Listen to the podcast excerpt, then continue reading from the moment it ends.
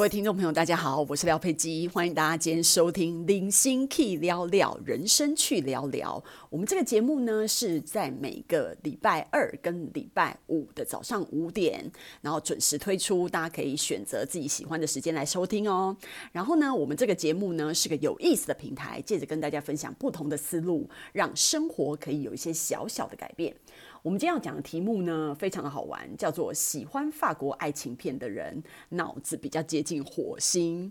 为什么要讲这个题目呢？因为最近啊，廖佩琪真的看到，因为好，我先讲，我非常非常的喜欢欧洲电影，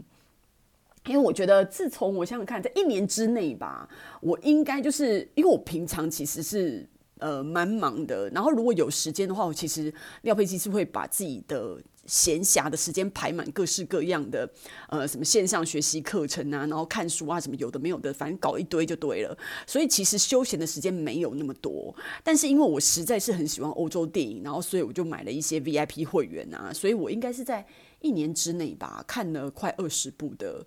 呃，欧洲片。然后就是非常非常喜欢。然后今天跟大家想要就是借我看到的一这个呃欧洲电影呢，来跟大家分享一下这里面的概念。我觉得这个电影真的是很有趣。就是我其实欧洲电影本来就是好看的几率是百分之八十，都是非常很不错的。然后呢，这一部又是我觉得近期我最爱的最高点。这部片其实叫是法国片，它的片名叫《爱的艺术》哈，因为廖佩基不会法文呐哈，所以就大家可能直接打《爱的艺术》就可以知道我在讲哪一部片。然后呢，他的观念非常的新奇哦，其实他这一部片就是在讲在讲爱情的观念，然后他整个就是非常的法国。那我在这边跟大家分享一下里面的几个故事，呃，比如说第一个故事好了，第一个故事呢就是有两个女生，我我讲女生 A 跟女生 B 好了。然后呢，讲女生 B 的男朋友是 C 好了，好，好不好？那他们就是 A、B、C 三个人。然后 A 跟 B 在一起的时候呢，女生 B 就跟那个呃女生 A 讲说：“哎，你已经就是一年。”都没有男朋友嘞，然后 A 就说对啊，是真的没有。然后 B 说，那你为什么不赶快就是去找一个啊？然后 A 就说啊，我就没有，比较害羞就不行啊。然后你 B 就说，可是问题是你没有男朋友的话，你就会一年都没有性生活诶，你这样子是非常不健康的。因为法国人觉得没有性生活是就是不健康的，对内脏不好啊，对身体不好，对脑神经不好，反正对什么都不好啦。反正他们对于性这件事情就是非常在乎，就对。然后呢，他就一直不断的跟 A 讲，然后 A 就说你。逼我没有用啊！我现在我交不到男朋友这件事情不是全部都是我的错，好吧？我的个性是比较害羞，没错。可是就是交男朋友也不是说交就交啊。然后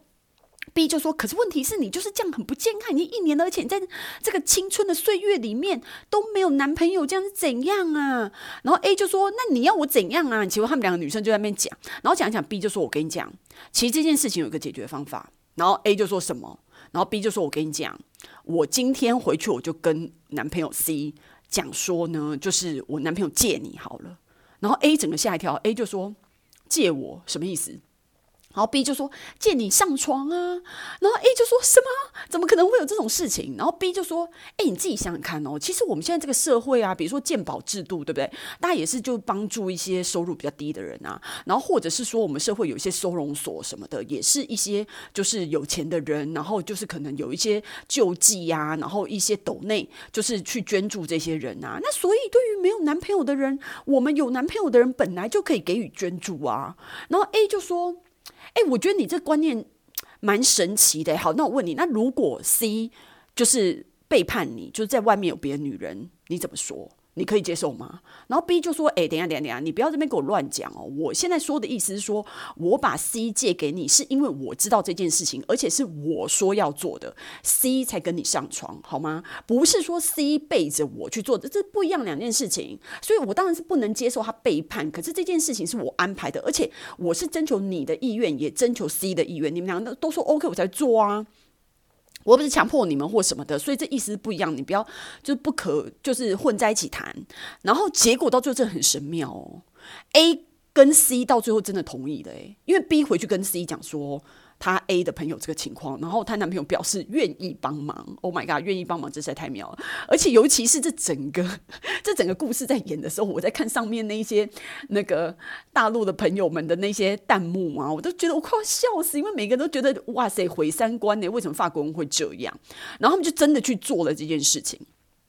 第二件事情也是很妙。第一件事情，第二件事情就是第二个例子啦，故事。就说一对就是中年的男女朋友，因为法国人其实都不太结婚的，然后他们就是男女朋友。然后呢，可是那个男女朋友就是五六十岁了，就其实就是已经是中年人。然后有一天呢，这个女生半夜在客厅里面哭，然后男生睡到一半就觉得，哎，怎么会有人哭？他就醒来，然后醒来以后发现。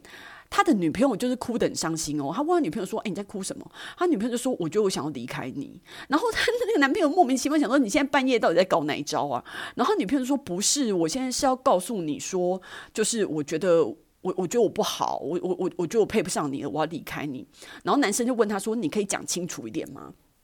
然后女生说：“我跟你讲，你不要误会，不是说我今天劈腿或者是背叛你，做对不起你的事情，我没有，但是我必须要告诉你。”这整件事情就是说呢，我觉得我现在就是有点犯花痴，因为我就是比如说看到邮差啊，然后或者是我去酒吧啊，然后或者是我去咖啡厅啊，甚至我在路上有男生就是跟我借火点烟啊，或什么的，我就是变得很很欣赏他们，然后就是会有一些幻想啊，然后跟一些就是想要跟他们搞暧昧的那种心情，那我就觉得说，趁我真正做出什么事情以来。之前我赶快先跟你分手，以免我就把这些伤害加诸在你身上。我觉得这样是对你公不公平的，所以我觉得，我觉得我们应该要先分开。那个女生这样讲是非常诚实的哦，其实她她并没有之前劈腿，然后后来她男朋友听到她讲这讲完这句话以后，她不是他们不是半夜在讲吗？那男生就这样走出去，然后在整个巴黎这边绕一圈，走到天亮，从半夜走到天亮，走两个多小时。然后回来以后呢，他发现他女朋友已经真的开始在就拖行李箱要离开了，你知道吗？就那男生居然就停下来跟他女朋友讲说：“我跟你讲，我想过了，我刚在外面走了一圈，我想过了，我觉得对我来讲啊，我现在离不开你，我觉得。”我觉得我还是很爱你，而且我觉得对我而言，我每天看到你还是一件非常重要的事。所以我觉得我我想过，我就是要告诉你说，你如果要跟他们搞暧昧，然后或者是怎么样的话，没关系，没关系，我都接受。只要你每天回来，然后在我想要看到你的时候，看可以看到你就好了。其他的事情你不用在意。这个男生居然这样讲，你知道吗？就那女生还就真的给他一个拥抱之后呢，他就没有搬出去了。没有搬出去之后呢，因为他已经坦白了嘛，跟对方坦白，所以他在路上那边尽情跟人家抛媚眼啊，然后在酒吧里面有别的男生送他香槟酒啊，然后两个人这边，你知道。默默含情啊，然后互相勾引啊，或者在或者是在路上有这个，就是男生跟他抛媚眼啊，这些有的没有的，这个女生现在就肆无忌惮了，因为她她就不觉得这是一个背叛，她以前就觉得有点道德压力嘛，她现在跟她男朋友讲以后，她就觉得她没有道德压力，她就她就可以尽情做这些事。可是说也奇怪，她是做了这些事情，可是这些事情其实。说真的，也不是什么真正的行动，也不是接吻，也不是牵手，就没有任何肢体上的东西呀、啊，就只是刚刚那些搞暧昧啊，然后就是跟跟邮差抛个媚眼什么的，其实也没有怎么样。她的她的性生活还是跟她的男朋友一起的，然后他们还是继续保持了同居的关系，而且最妙的是，他们两个人的感情比以前还要好诶。她根本就从头到尾都没有对不起她男朋友哦，就是以我刚刚说的那个标准啊，她就是没有真正 physically 肢体上的对不起她男朋友这件事情，而且这件事情就是一阵子过了以后，她其实就是又回归正常生活了。而且这个第二个故事也是很妙哎，你知道吗？就是这简直就我跟你讲这一件事情啊，我跟我男朋友讲过，就是除了欧洲以外啊的其他的国家，真的是没有人可以接受，就是觉得非常的。惊世骇俗，然后觉得那是什么？然后弹幕里面就是法国人真开放啊，这简直是毁三观啊，什么什么那些弹幕超好笑，就开始在讲这些东西。最后一个故事也是很妙，最后一个故事是一个男生跟一个女生，他们两个人算是异性，可他们两个是很好的麻吉，很好的朋友。然后呢，有一天这个男生跟这个女生讲说，其实呢，我就是暗恋你。然后那个女生就说，呃，哦，他就很惊讶，你知道吗？因为这个女生有。有男朋友了，这个男生是单身。然后那个这个男生就说，如果不是像像今天这种刚好就是可能时机对了，或者怎么样，我觉得就是我再也没有办法隐瞒，我想要就是觉得你应该要知道，跟你讲之外，其实本来就这件事已经很多年了，我根本就没有准备要让你知道。然后这个女生知道以后就非常的震撼，就觉得天呐，其实其实自己的好朋友是暗恋自己这么多年。结果后来这个女生就是一直很难以平静，因为她很想要维持这段友情嘛，可是她她就是没有要跟这个男生有任何的爱情啊。然后但是又觉得这个自从这个男生把这些话。话这些话讲白了以后，他们两个的的友情就不再单纯的感觉，所以那个女生就是去嗯读了一些书啊，收集的一些资料啊，然后去请教一些专家，然后终于呢，就是就是找出一个办法。那个专家就跟他们讲说，其实你们就是两个人可以，比如说在宾馆里面约在一个不要讲宾馆好饭店，约在一个饭店里面，然后你把灯啊什么全部都关暗。然后呢，你就是你们两个人就是裸体的在那个旅馆里面。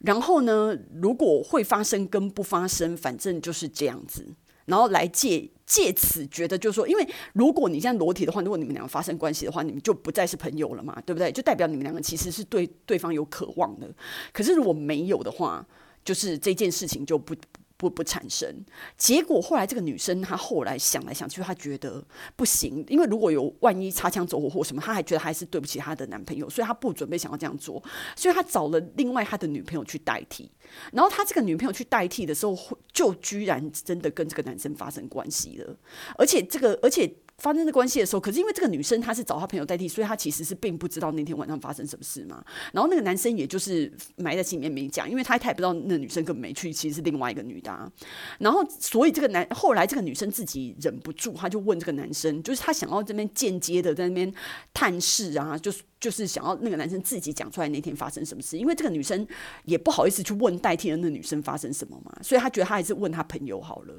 结果她朋友就跟她讲说，她要第二次。才能够确认。就他第二次跟那个，就第二次这个女生还是又找第一次代替的那个女生代替他两次去那边，就他们就真的发生关系了。之后他们还维持了这个关系，好，就是你知道，就是好多。好一阵子，好几个月，不能说好多年，好几个月。然后就他们三个，所以这个男生一直以为他是跟他的好朋友上床，可事实上他是跟另外一个女生。结果，可是这现在这个这个介绍另外一个女生，就这本来这个男生的好朋友的女生就在想说，现实生活，因为他们每次都是关灯，其实他们不知道对方长什么样子，对不对？那但他们在现实生活中，因为原始安排的这个女生让他们两个人见面，当然都不让他们两个人知道互相是谁嘛。然后看他们是不是因为。已经发生了这么几个月，就是对对方有感应，可是他们两个人在生现实生活中是完全没有办法辨识出对方，对对方也完全没有任何感觉的。所以这个故事就是很微妙，你知道，这是一个，这只是一个测验呐，我也不知道那个到底是怎样。只是我会觉得说，就是法国人就是会有很多这种花招在那边定义这些有的没有的。那我要表达的是，我觉得，我觉得法国人真的非常的。诚实的面对自己的内心，哎，因为我觉得我们东方人就是很喜欢在爱里面骗自己、骗别人，就是当然就是就像以前小三就会说什么不被爱的那个人才是第三者什么的，那这句话反正就有人有人赞成，有人反对啦，然后有人就觉得很机车啊，你凭什么讲这种话什么的？但是就是对廖佩琪来讲，我就觉得说，其实其实所有的观念都是你自己。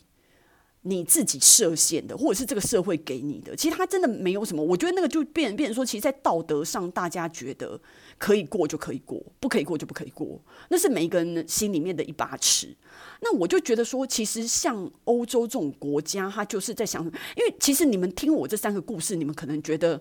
太可怕了，就觉得自己是不是耳朵坏掉？天哪，怎么今天调配去分享这三个故事，太离谱了？但是我觉得，因为第一，我觉得欧洲电影长期被大家忽视，因为大家都看好莱坞电影，然后第二还是宝莱坞电影，这边唱唱跳跳的，超没灵魂的。那我觉得。我觉得欧洲电影是非常重要。如果真的喜也也会有一批人是蛮喜欢欧洲电影，但我要讲的说，就是说，因为欧洲电影没有好莱坞那些科技啊、特效啊，所以它真正的都是在讲故事。然后真正就是有一个思想的主轴，然后有一些议题，其实你要不要同意这些事情，我觉得都没有关系啊，因为每个人的观念你也不可能就是一夕之间改变或什么的。在我在我看来，我都会觉得，其实没有人的观念，我听起来，只要你今天不是杀人放火，就是你是伤害别人的这件事情，其实我觉得大部分我任何的朋友跟我讲任何的事情的时候，我都非常的平静。诶，我好像没有什么事情是不能接受的。我觉得只要这件事情是中性行为，不会伤害到别人的话，好像没有什么好不接受的，因为这是关于你自己。然后我觉得爱情本来就是。我觉得他们这样很健康，你可以说他们就是随便呐、啊，然后道德沦丧啊，随便你怎么想。但对我来讲，我觉得法国人对自己的爱情很诚实，而且他们是真的，真的是他们没有因为这样。其实我刚讲那三个故事，也没有人是真的劈腿啊，然后或者是真的背叛什么的。这个跟我们概念意义上不一样哦。他们其实还是有一些，这三个故事都有各自他们的主轴，他们还是有。有自己的道德底线跟跟一些做法，我觉得也不失为一个方法。我觉得真的所有的事情都可以讲开来，诶，什么事情都不要瞒着对方，然后什么事情都可以讨论。诶，有一些很荒唐的事情，那些概念，那些 idea。你看，比如说像我们东方社会，如果你自己出去，你就说哦，我我我我，其实不不管是不是东方社会，我我男朋友是美国人，我都很难跟他讲说，哎，我跟你讲，我现在在那个外面呢、啊，我就觉得哇，看很多男生好动心哦，就觉得很想要亲他一下，或者去抱他一下，然后就觉得嗯、在咖啡厅里面呢、然后我也好想要调情什么的。哎，你觉得我们女生讲出这种话来吗？很很少。所以我的意思是说，那你，然后，而且你，你，而且你自己，很多时候你不能讲出这句话来，跟你自己愿不愿意讲也是一回事。其实另外一回事是你早就知道对方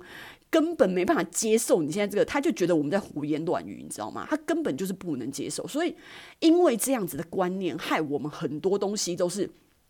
不能说出口。然后不能说出口的缺点就是，我觉得，我觉得这样子的爱情就是那个健康指数没有那么的高。他就是，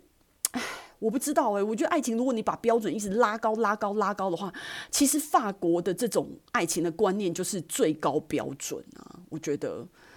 他其实不是乱搞，我不觉得这是乱搞，我觉得他们还是有他们的一个。自己的一个界限，然后跟对对方的尊重。其实这个《爱的艺术》这一这个片子里面有好多故事。我刚刚只是我现我刚举的那三个故事，是因为我现在在脑袋里面想出这三个。其实还有另外两个也是蛮精彩的。那我怕我这样讲就是讲很久嘛。但我觉得我今天只是要跟大家分享一些我自己觉得我呃这一年来看的这些法国片，如果跟爱情有关的，因为我我我觉得以前我的一些爱情的。观念，我自己会觉得，就是我讲出去，我朋友也都不接受啦，就是有点太前前卫了。然后我就觉得说，哇，好孤独哦，就是怎么会？就是没有人可以了解，可是我后来看了法国电影以后，就觉得其实这世界上的确是有一群人的想法是跟我比较靠近的，诶，我就觉得哇塞，我真的找到我同温层的那种感觉，你知道吗？你就觉得哇，这真的是一个你知道什么人都有，所以我才想到说，哎，这样子喜欢法国爱情片的脑子其实是比较接近火星的，我就突然想到这个名字，今天想要跟大家分享，你知道吗？所以呢，你应该会记得给我们订阅、留言、转发吧。如果这个分享有震撼到你的话，你应该会迫不及待想要跟你的闺蜜分享哦，对不对？我们下次见。